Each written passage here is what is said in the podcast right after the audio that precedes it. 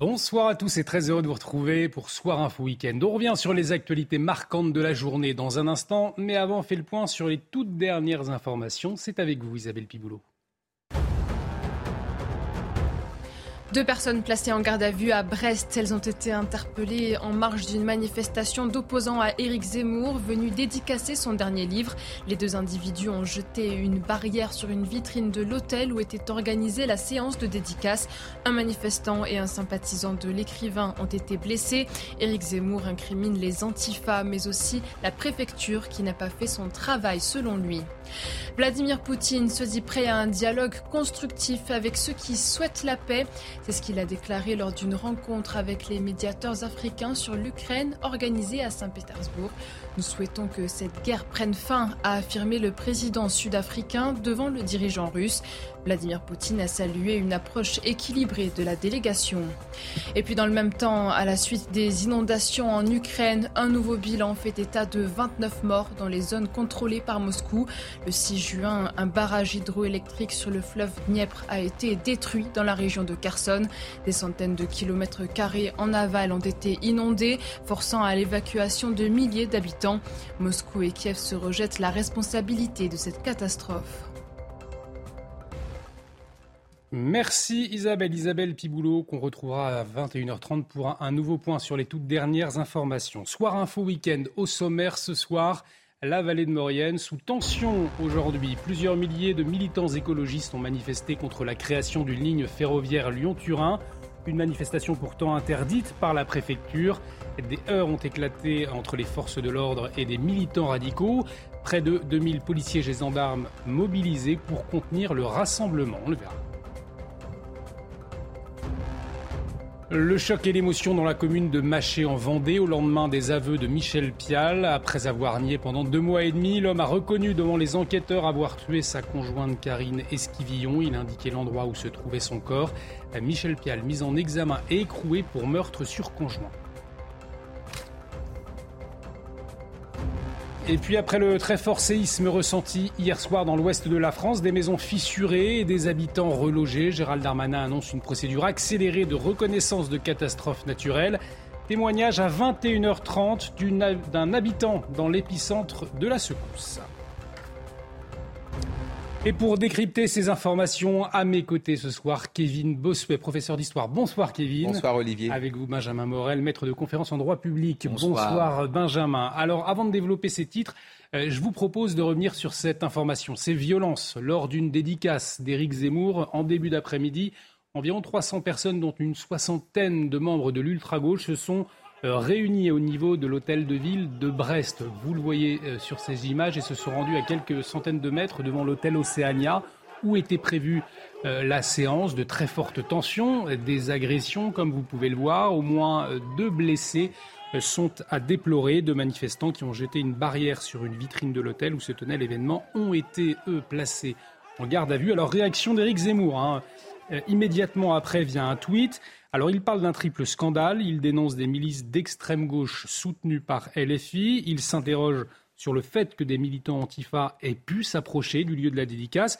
Et puis Éric Zemmour, indigné aussi par la presse qui parle d'affrontement au lieu de s'indigner d'une telle violence. Effectivement, Karine Bossuet, le terme d'affrontement ne semble pas approprié quand on voit ces images, puisque dans ce cas-là, il y a des agresseurs et des agressés, en l'occurrence Éric Zemmour, et ceux qui venaient pour une dédicace.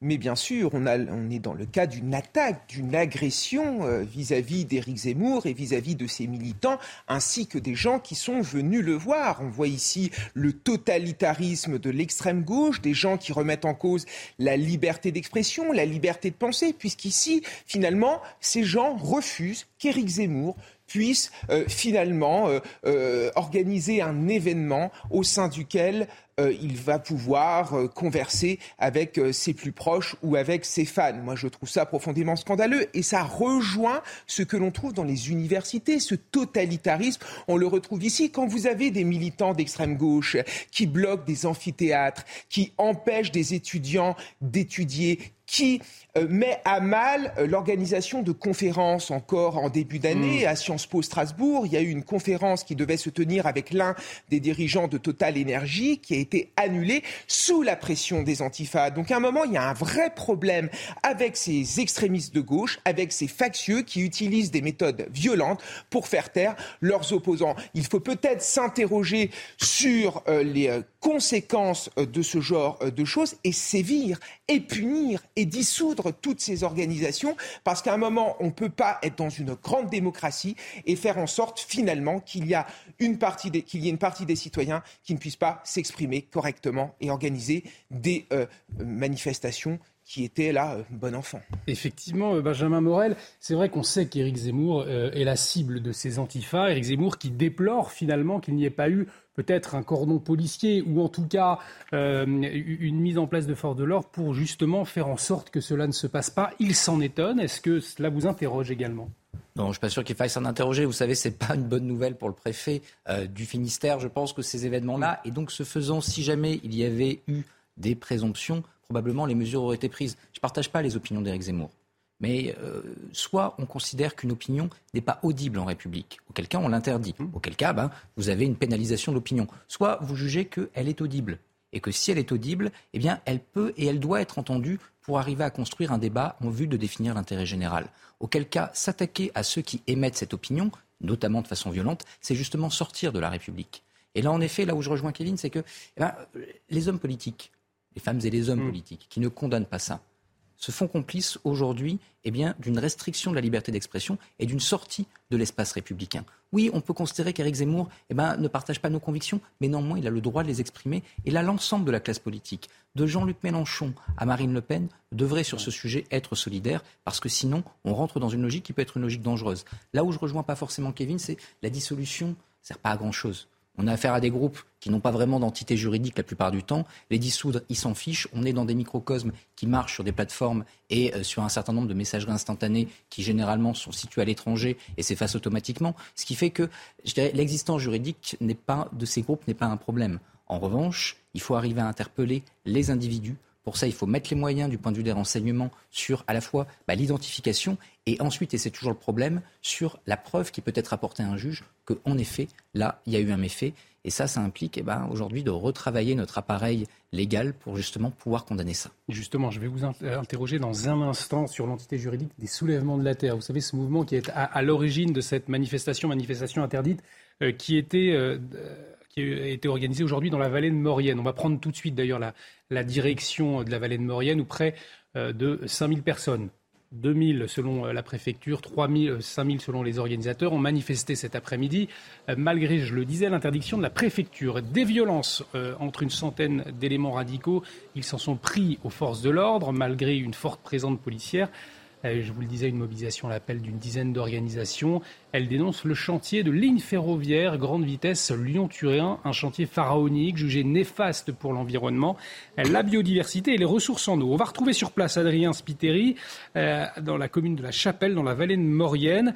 Euh, Adrien, on a vu des tensions tout au long de l'après-midi. Ce soir, le calme semble être revenu, en tout cas autour de vous. Oui, exactement, euh, Olivier. Euh, le calme est revenu ici dans la vallée euh, de la Maurienne. La plupart eh bien, des manifestants sont rentrés ici au camp de la Chapelle. Vous les voyez sur ces images de Pierre Emco sous ces chapiteaux avec au programme des concerts ce soir. Des manifestants qui disent vouloir récupérer après une journée marquée par des affrontements avec les forces de l'ordre à hauteur de Saint-Rémy de Maurienne, bloqués par les 2000 policiers et gendarmes mobilisés ce week-end. Eh bien, certains éléments radicaux ont ensuite traversé la rivière de l'Arc pour se rendre eh sur l'autoroute A43 qui a été bloquée pendant euh, plus d'une heure. Désormais, la circulation a euh, retrouvé une situation eh euh, tout à fait normale. Et au sortir de cette journée, ce sont pas moins de sept policiers et gendarmes qui ont été blessés, ainsi que plusieurs manifestants. Merci beaucoup Adrien pour toutes ces précisions. Adrien Spiteri avec Pierre Emco derrière la caméra. Alors le prophète de, Savoie qui est revenu hein, sur les affrontements en fin d'après-midi, je vous propose de l'écouter. À l'heure où je vous parle, globalement maintenant, euh, on décompte 7 blessés légers parmi les forces de l'ordre et un blessé léger parmi les manifestants. une personne qui a eu une difficulté, une blessure légère au mollet. Alors, de son côté, le gouvernement euh, s'est félicité d'une situation maîtrisée par la voix de Camille Chaise, la porte-parole du euh, ministère de l'Intérieur, qui s'est exprimée sur notre antenne. Il y avait aussi une forte mobilisation des forces de l'ordre, comme à Sainte-Soline, mais la géographie était très différente, la manœuvre globale était différente, et puis le dialogue euh, avec les élus, avec euh, certains groupes, pas avec tous, mais avec certains, a pu être maintenu. Donc on était dans une configuration très différente, et finalement il y a pu avoir un certain nombre d'expressions publiques, mais sans que euh, les arrêtés d'interdiction pris par le, préfet aient été enfreints. Donc on a eu un bon équilibre entre la liberté de manifester et l'ordre public qui a pu être maintenu aujourd'hui. Alors un bon équilibre entre la, liberté de manifester euh, et, l'ordre public. Or, la manifestation était interdite. On a du mal à comprendre. Ça sert à quoi finalement d'interdire une manifestation aujourd'hui, euh, Benjamin Morel? Bah, si vous voulez, le problème, c'est qu'entre guillemets, le droit de manifester, ça reste un droit fondamental. Vous ne pouvez le restreindre qu'à condition qu'il y ait un problème de sécurité publique potentiel qui est un problème d'ordre public. Donc ça ne veut pas dire que bah, les expressions n'ont pas le droit de, se, que la manifestation n'a pas réellement le droit d'exprimer quelque chose. Mais là, en l'espèce, dès le moment où vous avez une interdiction et que vous ne faites pas respecter cette interdiction, il faut voir que juridiquement, bah, les participants ne sont pas forcément euh, en tort. Ce qui est en tort, c'est les organisateurs. Et donc, ce faisant, pour les policiers, pour la préfecture, c'est malgré tout compliqué à juguler. Après, sur le fond, euh, moi, ce qui m'étonne dans cette affaire, c'est que si jamais on avait eu ce type de manifestation, je ne dis pas que le Lyon-Turin, il faut absolument le faire, mais si on avait eu ce type de manifestation dans les années 60, mhm. euh, tout l'aménagement du territoire, toutes les autoroutes, toute la façon dont aujourd'hui on a construit ce pays dont la compétitivité est en grande partie liée encore à ses infrastructures, même si elles sont en voie de délabrement. Vous allez dans d'autres pays européens, vous voyez que les infrastructures françaises tiennent parce que justement l'État a réussi à imposer au nom de l'intérêt général un certain nombre de choses que bah, peut-être tel élu local, que peut-être tel groupe ne voulait, pas en entendre parler à l'époque. Aujourd'hui, on voit que moindre, le moindre aménagement eh tombe sur ce type d'écueil. Donc si demain on veut avoir de nouveau une nouvelle compétitivité, si on veut réindustrialiser le pays, si on veut que le pouvoir d'achat augmente, parce que le pouvoir d'achat est lié en grande partie à l'industrie et la valeur ajoutée qui est liée à cette industrie qui ensuite est diffusée dans les services, eh bien, il va falloir que sur ces sujets-là, l'État tienne. Je ne sais pas encore une fois, ce n'est pas une prise de position sur le mm. Lyon-Turin, mais en tout cas, d'un point de vue général, il faut qu'aujourd'hui une doctrine soit claire pour les élus et pour la nation, c'est que ces projets-là, eh ben, on va en avoir besoin. Et au nom de l'écologie, Kevin Bossuet, aujourd'hui, on ne peut plus rien faire finalement? Mais oui, on ne peut plus rien faire, surtout que là, on ne comprend pas très bien. Il y a une forme d'incohérence, puisque le projet Lyon-Turin, ça va permettre d'éliminer des camions et ça va renforcer la cause écologique et la lutte contre le réchauffement climatique, puisqu'on sait que euh, les trains euh, de marchandises émettent environ neuf fois moins euh, d'émissions à effet de serre euh, que, que, que, que, les poids lourds transportant la même masse de marchandises. Donc c'est pour ça qu'il y a une forme d'incompréhension vis-à-vis de ce militantisme. Et en fait, c'est-à-dire que ces gens utilisent l'écologie pour lutter contre le capitalisme, pour lutter contre le développement économique, pour lutter contre le commerce. Et c'est vraiment ça qu'il y a derrière. Regardez ce qui s'est passé euh, en début de semaine à Nantes. Il y a des activistes écolos qui s'en sont pris à des parcelles euh, agricoles. Et au sein de ces parcelles, en fait, on n'utilisait pas de pesticides. Donc c'était une forme d'agriculture décarbonée. Et ces militants s'en sont pris à cela. Donc on voit bien qu'on a affaire ici à des jeunes militants qui ne savent pas forcément ce qu'ils font. Et ce qui est dramatique, c'est que la cause écologique, c'est une cause importante. Et quand vous avez ces gens qui l'utilisent de cette manière, finalement, ça dessert mmh. euh, l'ensemble de la cause. Et c'est ça qui est incompréhensible. Et derrière ça aussi, il y a une haine des riches, quand vous voyez des écolos euh, s'en prendre à des terrains de golf, s'en prendre à des piscines, vous voyez bien l'idéologie qu'il y a derrière. D'ailleurs, lors de ces manifestations, il y a souvent des militants euh, du NPA, hein, du parti anticapitaliste ou encore d'attaque. Et moi, ce que je trouve très grave, c'est que des élus de la République soutiennent une manifestation qui est illégale. On a vu Mathilde Panot, effectivement. Même Sandrine Rousseau, qui a soutenu mm. en effet cela. Enfin, c'est incompréhensible. Comment voulez-vous qu'une élue de la République euh, euh, soutienne une manifestation qui va à l'encontre euh, de, la République, qui va à l'encontre de la décision d'un État? Ça pose quand même question. Benjamin Morel, je voulais également vous interroger sur les soulèvements de la Terre, ce mouvement ce mouvement dans le viseur du gouvernement et on a le sentiment que quelque chose bloque, qu'il ne peut pas être dissous aujourd'hui. Est-ce que vous pouvez nous éclairer? Ah, c'est compliqué de dissoudre un mouvement parce qu'il faut prouver qu'il représente vraiment une menace pour l'ordre public et que la dissolution est une action qui va être une action proportionnée. Par ailleurs, sur le fond, on sait que ça ne sert pas à grand-chose. Pour les mêmes raisons qu'on évoquait tout à l'heure, peut-être un peu plus développées, mais vous savez, dans les années 60-70, on dissout les ligues d'extrême droite, on dissout les ligues d'extrême gauche, elles se reforment quelques années plus tard sous un autre nom, d'où l'expression euh, euh, recomposition de ligue dissoute. Hein. Donc, fondamentalement, on est souvent dans le symbole, on est souvent dans une forme de mise en scène d'une action politique, beaucoup plus que dans une action de fond. Parce que les réseaux, qui sont des réseaux extrêmement bien structurés, eux, ils survivent surtout aujourd'hui, surtout à l'ère des réseaux sociaux et des messageries instantanés. Donc bah, peut-être. Mais euh, fondamentalement, ensuite, il faut se demander pourquoi. Je voulais réagir trois minutes à ce que disait, euh, enfin deux, à, ce que disait Kevin, parce que ça m'apparaît extrêmement important.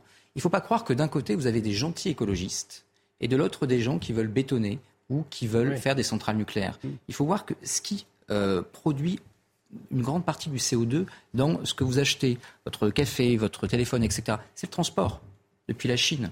Si vous relocalisez sur le territoire national des industries, qui plus est des industries euh, avec de l'énergie nucléaire, eh bien, euh, votre téléphone, votre café, eh bien, pour produire et pour exister aura consommé beaucoup moins de CO2 que s'il avait pris le bateau, que s'il avait euh, été créé grâce à des usines à charbon chinoises. Et donc, oui, évidemment que les grenouilles vont pas être contentes. Et je tiens aux grenouilles. Et il faut les sauver. Il faut s'arranger pour que, quand on fait des infrastructures, eh euh, les grenouilles n'en soient pas impactées. Mais malgré tout, si on a une vision globale aujourd'hui du problème écologique, qui est un vrai problème, eh il faut arriver à produire local pour euh, ensuite consommer au niveau national. Et ça, ça implique eh bien, parfois de sacrifier quelques grenouilles pour arriver ensuite à faire baisser le réchauffement climatique. Effectivement, merci pour ces pistes de réflexion. Benjamin Morel. À la une de l'actualité également, messieurs, le choc et l'émotion dans la commune de Maché après les aveux dans la nuit de jeudi à vendredi de Michel Pial. Il a reconnu le meurtre de sa femme, Karine Esquivillon. Euh, il a donné le lieu où se trouvait le corps aux enquêteurs. Reportage dans la commune de Maché de Fabrice Elsner. Le commentaire est signé Michael Dos Santos.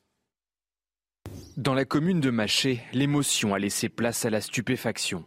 Si des doutes pesaient sur Michel Pial, beaucoup d'habitants sont surpris par le mensonge du mari de Karine Esquivillon. Jusqu'à maintenant, l'homme avait toujours nié être le meurtrier. Bah, c'était un, malade. Enfin, pour moi, c'est un malade. La première fois où je l'ai vue, bah, elle avait déjà disparu.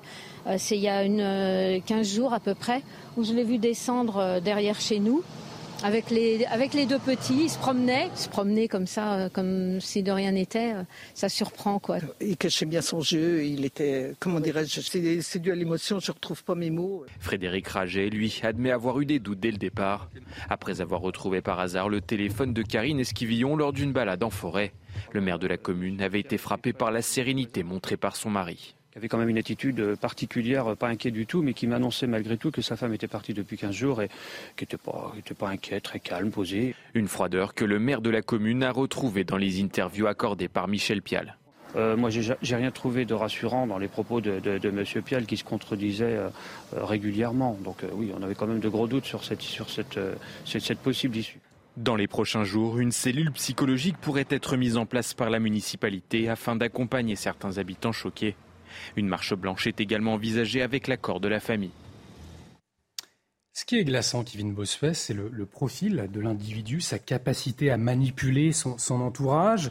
Euh, et, c'est vrai, on a en tête aussi d'autres terribles affaires judiciaires. On pense à l'affaire Daval, où, le premier suspect était là aussi le, conjoint. Mais c'est vrai que c'est glaçant quand on revoit toutes les déclarations qu'il a pu faire devant les médias, notamment à CNews. Bien sûr, on a affaire ici un menteur euh, pathologique et c'est surtout quelqu'un qui a instrumentalisé ses propres enfants. Quatre jours après la disparition de Karine, il a envoyé un SMS à l'une de ses filles pour lui faire croire que sa mère était au niveau euh, de, de la dune du Pila. Il a hmm. été chercher des images sur Internet pour envoyé euh, à cette dernière. Et finalement, les enquêteurs se sont rendus compte de quoi?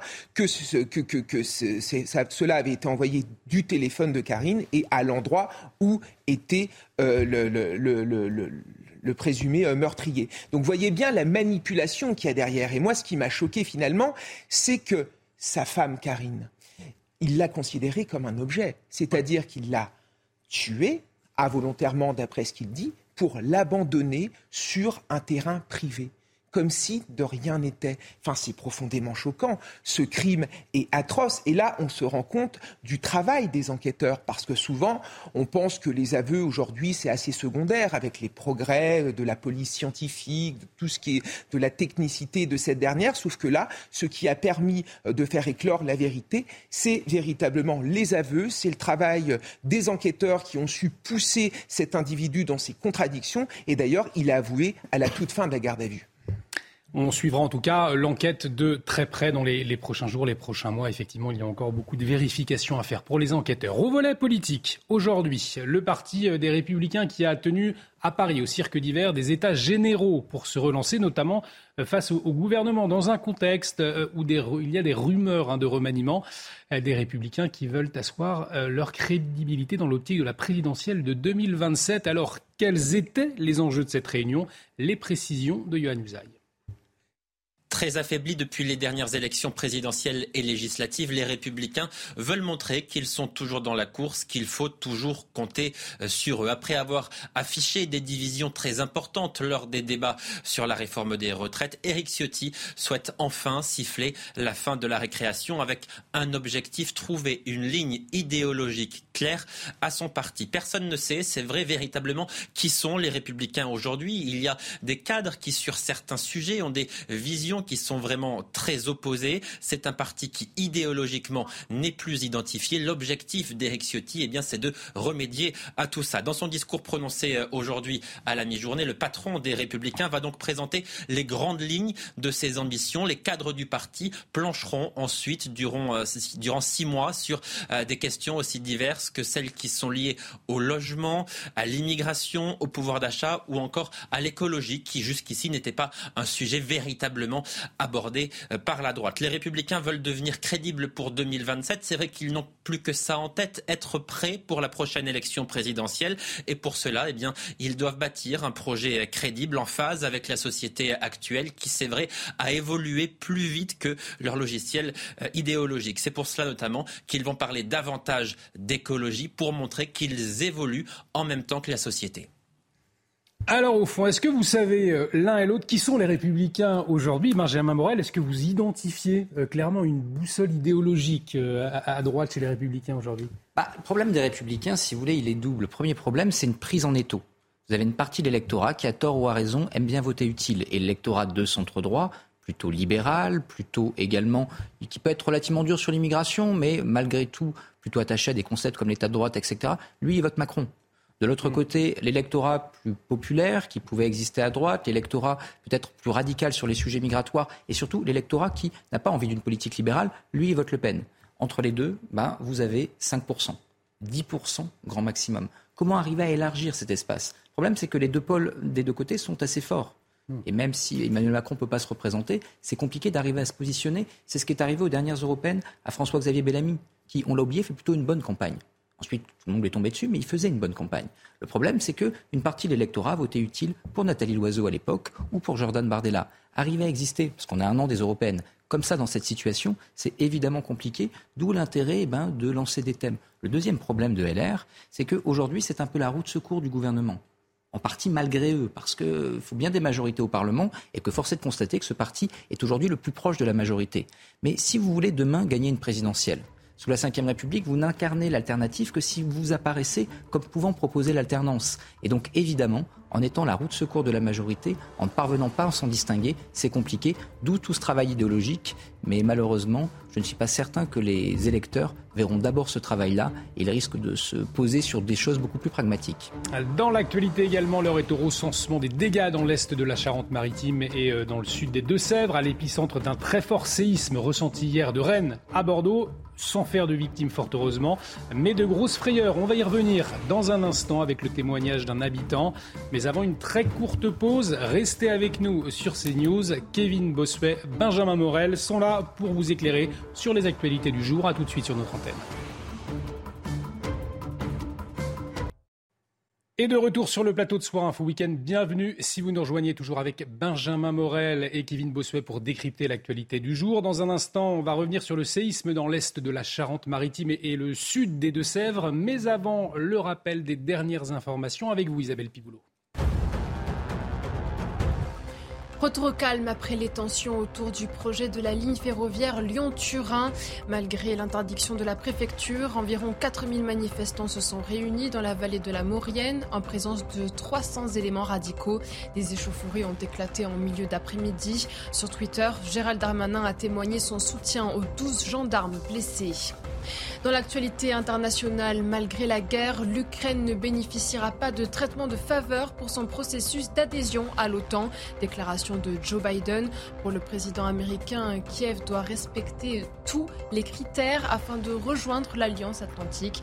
Le 4 avril, l'OTAN avait accueilli la Finlande, officiellement devenue son 31e membre. La France condamne avec la plus grande fermeté l'attaque abominable contre un lycée dans l'ouest de l'Ouganda. Au moins 41 morts et de nombreux blessés sont à déplorer, majoritairement des étudiants. Un raid a été mené la nuit dernière par des djihadistes, la pire attaque de ce dans le pays depuis des années. Merci Isabelle, on vous retrouve euh, à 22h pour un nouveau point sur l'actualité. On va donc poursuivre avec le séisme qui a effrayé une grande partie de l'ouest de la France hier fort heureusement sans faire de dégâts majeurs. Un séisme de magnitude 5,3 sur l'échelle euh, des Richter qui s'est déclaré à 18h38 précisément. Euh, la terre a de nouveau tremblé cette nuit dans les Deux-Sèvres et le ressenti a été important en Vendée. Euh, cette fois, la magnitude aurait été de 5,1 selon les spécialistes. Alors Gérald Darmanin a annoncé une procédure accélérée de reconnaissance de catastrophes naturelles pour prendre en compte les potentiels dégâts. Retour sur les faits avec Mathilde Ibanez. Grosse frayeur pour cette famille surprise en fin d'après-midi par un tremblement de terre impressionnant. Dans l'ouest de la France, les habitants ont ressenti plusieurs secousses d'une magnitude allant jusqu'à 5,8. Des vibrations impressionnantes, jamais encore ressenties. On a senti vraiment euh, de grandes secousses et on se demandait ce qui se passait. On a pensé, euh, c'est une petite commerçante qui a une machine à laver notamment, que ça venait de sa machine à laver. Et, euh, par la suite, on a entendu donc que tous les, les, voisins sont tous sortis et parce qu'on n'avait jamais ressenti ça comme ça euh, à Niort. Ça ne nous était jamais arrivé. Tout l'appart, il se met à trembler. Mais tout l'appart, genre vraiment, genre tout. Mais je sais pas, on sait pas si c'est l'appart ou si c'est un tremblement de terre. Mais je pense que c'est un tremblement de terre. Hein. Mais genre vraiment, les murs, tous les murs ont tremblé, le sol et tout. Truc de fou. Selon les autorités, aucune victime n'est à déplorer, mais le séisme a provoqué des dégâts matériels dans la zone épicentre entre la Charente et les Deux-Sèvres. À l'est de La Rochelle, une vingtaine de bâtiments et habitations ont été fragilisés par le tremblement de terre et plus de 1000 foyers privés d'électricité. Les experts des pompiers euh, qui sont venus ce matin, ils nous ont déclaré que la maison n'était plus, habitable et qu'on n'a plus le droit de rentrer dedans. Nous, on n'a rien, c'est le principal, mais on a tout perdu. Quoi. En l'espace de même pas 10 secondes, on a tout perdu. En France métropolitaine, le dernier séisme d'une magnitude supérieure à 5 remontait à 2019 dans la Drôme. Et pour euh, témoigner des conséquences de ce séisme, Mathias Champsé est avec nous, habitant de Laigne. Alors Laigne, c'est une commune située dans l'épicentre hein, du séisme. Mathias Champsé, merci d'avoir euh, accepté euh, notre invitation. Racontez-nous, votre habitation aujourd'hui, elle n'est plus habitable? Alors euh, bonsoir. Donc euh, on ne le sait pas. Hein. Malheureusement encore il y a euh, des pompiers qui doivent faire des diagnostics pour ce qui concerne puisque nous avons plusieurs habitations dans le village. pour l'instant on a une information partielle qui nous dit que déjà on a des gîtes. Un de nos deux gîtes ne sera plus habitable. donc voilà. Mais notre habitation n'a toujours pas d'information. On le saura demain matin. C'est un drame effectivement hein, pour pour toute la population de la Laigne, c'est euh, très localisé. Euh, en tout cas sur les, au niveau des dégâts. C'est pas 20 euh, logements qui sont aujourd'hui inhabitables, c'est déjà à 19h, c'était déjà selon la mairie 77 logements qui qui n'étaient plus habitables. Donc 77 logements donc dans, votre commune, c'est-à-dire qu'aujourd'hui très très concrètement, où est-ce que vous êtes logé? Vous allez dormir où ce soir? Alors moi, je, suis parti loin, je, suis en Corrèze, hein. je suis parti dès, euh, dès lors qu'on a pu euh, pouvoir partir et quitter euh, le village après un rassemblement de l'ensemble de la population. Je suis en Corrèze, mais évidemment, je veux rentrer chez moi si je peux le faire. c'est une maison, c'est un projet d'une vie. Hein, donc, on a envie d'y rester. On est attaché à notre territoire. Donc, voilà. C'est dans ce contexte-là qu'on a envie aussi de revenir, mais qu'on pourra le faire alors justement, est-ce que vous en savez un peu plus sur l'avenir? Je le disais, on sait que Gérald Darmanin a annoncé une procédure accélérée de reconnaissance de catastrophes naturelles. Qu'est-ce qui va se passer pour vous dans les heures, les jours qui viennent? Les assurances euh, qui vont qui vont prendre le relais, qui vont être le relais de, l'État aussi. Bon, c'est une bonne chose que effectivement l'État soit conscient de, ce sinistre pour euh, toute la population, mais euh, aujourd'hui, bah, c'est au jour le jour, c'est de savoir si on peut rentrer chez nous ou sinon c'est de trouver un logement pour euh, pour la semaine. Mais ce qui euh, est, plus important, et c'est d'ailleurs ce que évoque la mairie, c'est qu'il va nous falloir du logement plus durable. Nos maisons sont soit à reconstruire, soit à détruire complètement dans l'avenir. Donc euh, c'est des familles, c'est 150 à 200 habitants qui doivent puisque 77 logements, c'est au moins deux ou trois personnes à chaque fois. C'est des enfants qui vont quitter ce village euh, pour pouvoir se reloger ailleurs. Euh, leur école, euh, aujourd'hui, l'école de la Laigne, elle va pas pouvoir ouvrir tout, de suite. Donc, c'est plein de choses comme ça du quotidien. Et pour autant, on est attaché à notre territoire, comme je le disais tout à l'heure. Et, on, le comprend bien. Quel type de dégâts sur votre maison? Des fissures? Alors nous, on est sur des, des, pierres calcaires, hein, des petites pierres qui font qui font quelques centimètres, et donc des multitudes de pierres. Et donc en fait, c'est des fissures qui vont du, haut en bas qui fragilisent la structure, euh, qui font que de toute façon euh, remonter euh, remonter un mur, c'est entièrement, ça veut dire on redéfait tout l'intérieur de la maison et puis on reconstruit tout. Est-ce que ça va être possible? C'est une grande question aujourd'hui pour toute cette population. Avant de vous libérer, peut-être un mot, vous avez constaté une, une solidarité qui s'est mise en place après les, les, les, secousses. Dans quel état d'esprit étaient les gens de, de votre commune?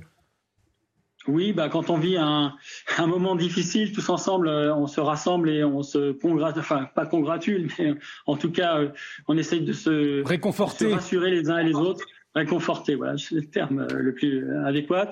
Euh, et puis effectivement, on peut on peut saluer hein, les forces de les pompiers, se sont très vite venus sur le sur le village, les forces de l'ordre, la municipalité. Aujourd'hui, ce qu'on attend, c'est c'est une, non pas une solidarité euh, forcément, mais de se dire ceux qui ont des logements, euh, 77 familles aujourd'hui à reloger durablement, c'est euh, beaucoup de logements et puis on n'a pas envie d'aller se retrouver euh, dans des petits logements insalubres. Hein, on veut des vraies, des vraies solutions.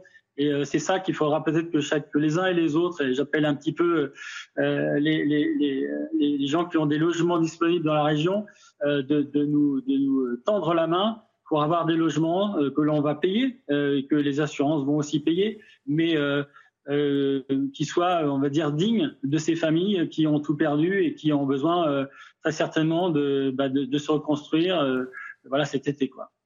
Le message est passé, Mathias Chancé. si vous avez effectivement des, des, maisons dans la région pour aider ces familles après ce, ce, séisme, ces familles donc qui ne se retrouvent euh, sans maison, sans toit euh, ce soir. Merci à vous pour votre témoignage, Mathias Chamsé. Donc vous êtes euh, dans la commune de Laigne, commune située dans l'épicentre du séisme. On voit c'est quand même dramatique. On n'est pas habitué. On, voit ça avec un œil un petit peu lointain, peut-être ici, et, pourtant c'est un séisme et derrière des, dégâts considérables. Hein, oui, des conséquences en effet qui sont importantes, des quotidiens qui sont chamboulés, des enfants qui ne peuvent plus aller euh, dans leur école et des euh, personnes qui n'attendent qu'une chose, être logées avec, euh, avec un stress en effet qui est important. Donc c'est pour ça qu'il faut absolument les aider, que la solidarité nationale puisse jouer. Donc courage à eux et j'espère que tout sera résolu rapidement. Et l'appel est lancé en tout cas ce soir. Dans l'actualité également, cette alerte du Haut Commissariat de l'ONU après ce nouveau drame en mer Méditerranée. On, on, en a beaucoup parlé cette semaine. Je vous le rappelle, 78 migrants sont morts, une centaine disparus après le naufrage de leur embarcation au large de Kalamata. Une tragédie dans un contexte de pression migratoire en forte augmentation. Vous allez le voir avec ces précisions d'Adrien Spiteri. Le constat est sans appel. Le nombre de migrants souhaitant rallier l'Europe augmente. Depuis le début de l'année 2023, 102 000 entrées irrégulières ont été recensées dans les pays de l'Union européenne. C'est 12% de plus en un an. La voie privilégiée est la Méditerranée centrale. 50 300 entrées irrégulières ont été signalées il s'agit du nombre le plus élevé depuis 2017. Des chiffres publiés quelques jours seulement après le naufrage d'une embarcation où au moins 79 personnes ont perdu la vie. Face à cette situation, le Haut Commissariat des Nations Unies pour les réfugiés alerte dans un communiqué. Il est clair que l'approche actuelle de la Méditerranée ne fonctionne pas. Année après année, elle continue d'être la route migratoire la plus dangereuse au monde, avec le taux de mortalité le plus élevé. Au large de la Grèce, des centaines de migrants sont toujours portés disparus. Benjamin Morel, l'ONU qui appelle les États à s'unir en matière de sauvetage, de débarquement et de voies régulières sûres. C'est ce qu'ils précisent également dans leur euh, communiqué. Euh, des précisions au nom des droits de l'homme, des migrants et le sauvetage de vie humaine. Voilà ce qu'ils écrivent. Du coup, est-ce que les États de l'Union européenne doivent effectivement mettre en place des, unités de sauvetage, très concrètement, pour éviter ces drames, pour ne plus laisser la main aux, ONG Est-ce que c'est un, impératif juridique et humanitaire au vu de la situation, comme on le voit, euh, ou au contraire, ça pourrait créer un, appel d'air finalement en, officialisant en quelque sorte une nouvelle voie pour les, migrants? Non, mais ce qui, ce qui, crée un appel d'air, c'est quand vous n'avez d'un côté pas de contrôle frontalier et que vous avez une possibilité de régularisation trop aisée. Donc si jamais vous avez un contrôle frontalier qui fonctionne, à ce moment-là, oui, ça peut marcher. Mais encore faut-il, si vous voulez, le problème, il est double. Le premier problème, c'est qu'on a Frontex qui fait en effet plus de l'humanitaire aujourd'hui que vraiment du gardiennage de frontières. Et donc, il faut avoir des frontières qui, là-dessus, ne soient pas des frontières poreuses, ce qui implique pas de remettre en cause l'asile, etc., mais peut-être d'en déléguer, ce qu'on fait en partie dans certains pays, mais euh, la charge, notamment aux ambassades, aux consulats, à l'étranger, dans les pays qui sont les pays qui vont être frontaliers de l'Union européenne.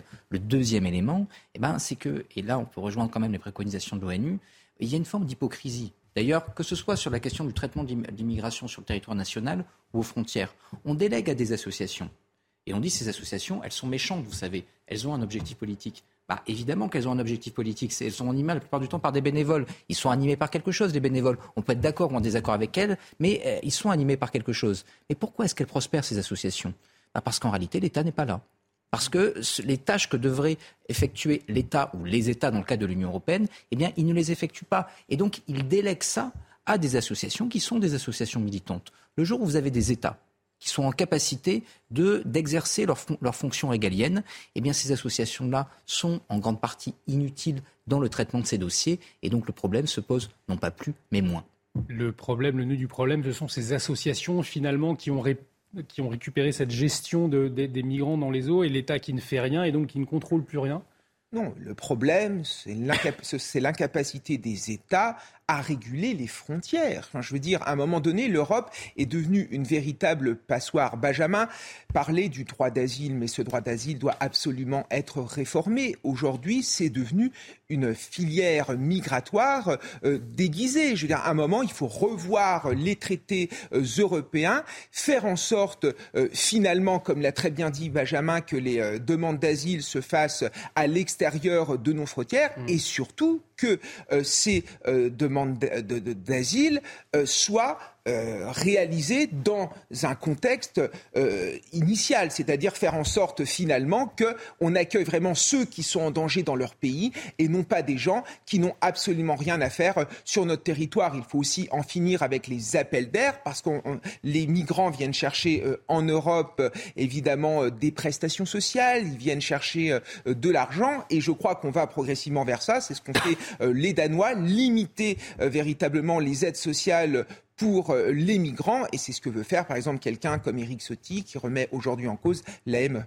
Mais on voit que ça, ça, cristallise quand même toujours les, débats, cette question. On a, on a le sentiment que on a beaucoup de mal à en parler, qu'on euh, essaye de, cacher le. Parce qu'on est face à un problème de valeur, si vous voulez. C'est-à-dire que d'un côté, vous avez en effet, et je veux dire, c'est pas être naïf ni bisounours de le dire, des gens qui meurent et qui sont dans des situations qui sont des situations catastrophiques, humainement, et euh, qui, ce faisant, ont besoin de secours. De l'autre côté, vous avez en effet un impératif qui est un impératif quasiment moral également, ce qui est que si jamais vous recevez ces gens sur le territoire, vous n'avez pas les moyens de les intégrer et souvent ils sont également dans des situations très compliquées, sans parler de l'effet sur la société d'accueil. Donc entre les deux, comment est-ce que vous tranchez? Hmm. Le problème, entre guillemets, c'est qu'on ne se donne pas les moyens de trancher. Il faudrait faire du co-développement. On s'en fiche un peu il faudrait d'un autre côté eh bien, avoir une stratégie de euh, surveillance aux frontières qu'on n'est pas capable d'assumer. Et donc, comme les, solutions apparaissent trop complexes, soit parce qu'elles sont coûteuses, soit et là où les républicains ont évolué de manière intéressante ces derniers mois, soit parce qu'elles sont juridiquement complexes, parce que derrière, vous avez la CEDH et l'Union européenne qui vous disent non, non, ça ne vous touchez pas, c'est le droit conventionnel. Et donc, ce faisant, eh bien, il n'y a pas vraiment de marge de manœuvre pour les États. On préfère être soit dans une exacerbation des conflits à travers une approche totalement idéologique des deux côtés, soit dans une forme de fuite en avant. On vous fait une nouvelle loi sur l'immigration.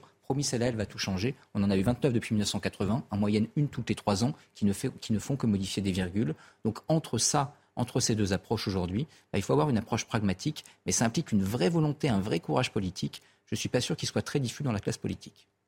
On va parler actualité internationale toujours avec la guerre en Ukraine euh, à présent, puisque le président russe Vladimir Poutine s'est dit prêt aujourd'hui à un dialogue constructif avec ceux qui souhaitent la paix. Alors une déclaration lors d'une rencontre avec une délégation africaine euh, qui a eu lieu à Saint-Pétersbourg. Le but c'est d'amorcer des négociations entre Kiev et euh, Moscou. On écoute euh, justement Vladimir Poutine. Nous saluons l'approche équilibrée de nos amis africains face à la crise ukrainienne. Chers amis, nous apprécions votre intérêt à chercher des moyens de résoudre le conflit. Nous avons immédiatement répondu à votre proposition de tenir des pourparlers sur la situation ukrainienne. Et nous savons que vous avez des idées et des propositions concrètes. Alors hier, cette délégation africaine était à Kiev pour des discussions avec le président ukrainien. Volodymyr Zelensky, lui, a, rejeté hein, une offre de médiation. Écoutez-le. Il me semble que Poutine n'est pas à la hauteur parce qu'il n'est pas prêt à voir la paix. Cette personne veut effacer et complètement détruire le pays de l'Ukraine. Si telles sont ses intentions, je me pose beaucoup de questions sur les pourparlers et le dialogue que l'on peut avoir avec lui. Benjamin Morel, euh, est-ce qu'on peut imaginer le, président russe aujourd'hui accepter des concessions? C'est l'agresseur. Euh, pour le moment, il ne semble pas dans cette dynamique. Alors, est-ce que c'est une parole symbolique avec euh, les continents africains? Bah, C'est compliqué en réalité, parce que pour Vladimir Poutine, acter le fait qu'il a perdu sur tous les fronts dans cette guerre, ce serait probablement la fin de son pouvoir, voire même la fin du régime. Et donc, ce faisant, quand vous êtes face à un État autoritaire, la possibilité qu'il perde la face fait courir à cet État de vrais risques intérieurs, ce qui fait qu'en règle générale, bah, les États autoritaires vont jusqu'au bout. Et donc, si jamais euh, Poutine veut s'en sortir, il a besoin d'acquis il lui faut la Crimée, il lui faut probablement les territoires annexés, parce que si les territoires qu'il a annexés ne revenaient pas une finale à la Russie, eh bien, quoi qu'on en dise, ce serait pour lui perdre la face. De l'autre, vous avez Zelensky, et Zelensky et les Ukrainiens bah, tiennent à leur intégrité territoriale, on peut quand même le comprendre, et donc, ce faisant, ne veulent pas que des parties de l'État ukrainien aillent euh, côté russe. Donc, négocier, oui, mais la question, c'est euh, quelle base de négociation, et ça, c'est compliqué. Vous avez quand même deux acteurs à peu près rationnels dans cette affaire. C'est Pékin et Washington. Le jour où Pékin et Washington sifflent la fin de la récréation, le jour où Pékin et Washington disent écoutez, vous avez certes des intérêts, mais là, il va falloir négocier parce que sinon, nous ne vous soutiendrons plus. Donc, euh, d'un côté comme de l'autre, ça ne sera pas tenable. À ce moment-là, on pourra envisager sans doute une solution négociée. Mais quoi qu'il arrive, il n'y aura pas de victoire totale ni d'un côté ni de l'autre. Ça finira forcément par des pourparlers. Les clés de la paix donc dans les mains de Washington et Pékin. C'est ce que vous nous dites ce soir, Benjamin Morel. Pour terminer, je vous propose euh, cette, ce retour en France avec l'hypothèse d'un changement de gouvernement au cœur des discussions ces derniers jours. En effet, l'échéance du 14 juillet, on se souvient, hein, fixée par le président de la République, eh bien, elle approche. Euh, je vous le rappelle, Emmanuel Macron s'était euh, fixé de faire un premier bilan après ce qu'il avait appelé les 100 jours d'apaisement. C'est ce qu'il avait euh, promis après la réforme des retraites. Alors, selon une enquête réalisée par BVA, eh bien, 60% des Français souhaitent que le président de la République change de Premier ministre. Alors, pour préciser, ce souhait particulièrement marqué chez les sympathisants de la France insoumise et du Rassemblement national à plus de 75%. Kevin Bossuet. Est-ce que euh, Emmanuel Macron, il aurait effectivement intérêt à changer de Premier ministre? Est-ce que c'est le bon timing? On est avant l'été, hein, euh, on le rappelle, la réforme des retraites est derrière lui. Quel intérêt aurait-il? Peut-être qu'il aurait intérêt d'attendre les sénatoriales. Donc c'est vrai qu'on a affaire à une à Madame qui est complètement usée, qui s'est abîmée au cours de la réforme des retraites. Mais j'ai envie de dire, un changement de Premier ministre, ça changerait quoi Puisque nous, ce qui nous intéresse, c'est véritablement la ligne idéologique du gouvernement, c'est de savoir ce qu'il veut mettre en avant, c'est les grandes réformes qu'il veut faire dans euh, les semaines qui viennent. Mais le problème, quel est-il? C'est que de toute manière, à l'Assemblée nationale, il n'a pas la majorité. Donc là vient le blocage. Donc soit il continue à faire du en même temps, à trouver euh, des majorités en fonction des textes, ou soit il réussit à convaincre les LR de former une coalition au gouvernement et de mener une politique véritablement de droite. En tout cas, je pense que le en même temps ne séduit plus les Français. Nous avons besoin euh, d'une politique qui soit tranchée, d'une politique qui soit claire et qui puisse en effet nous faire entrevoir un avenir pour notre pays. Et on arrive au terme de cette émission. Un grand merci Kevin Bossuet, un grand merci Benjamin Morel de nous avoir aidé à, comprendre cette actualité euh, du jour. Merci également à Sabrina Slimani euh, qui m'a aidé à préparer cette émission. Tout de suite, eh bien, prenez de la hauteur avec Frédéric Tadei et ses invités, les visiteurs du soir. Ça commence dans un instant. Restez avec nous sur notre antenne. Excellente soirée.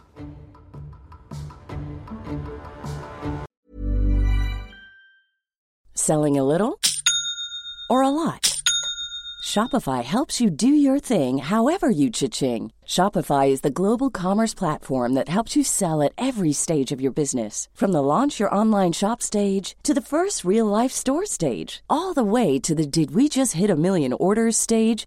Shopify is there to help you grow. Shopify helps you turn browsers into buyers with the internet's best converting checkout.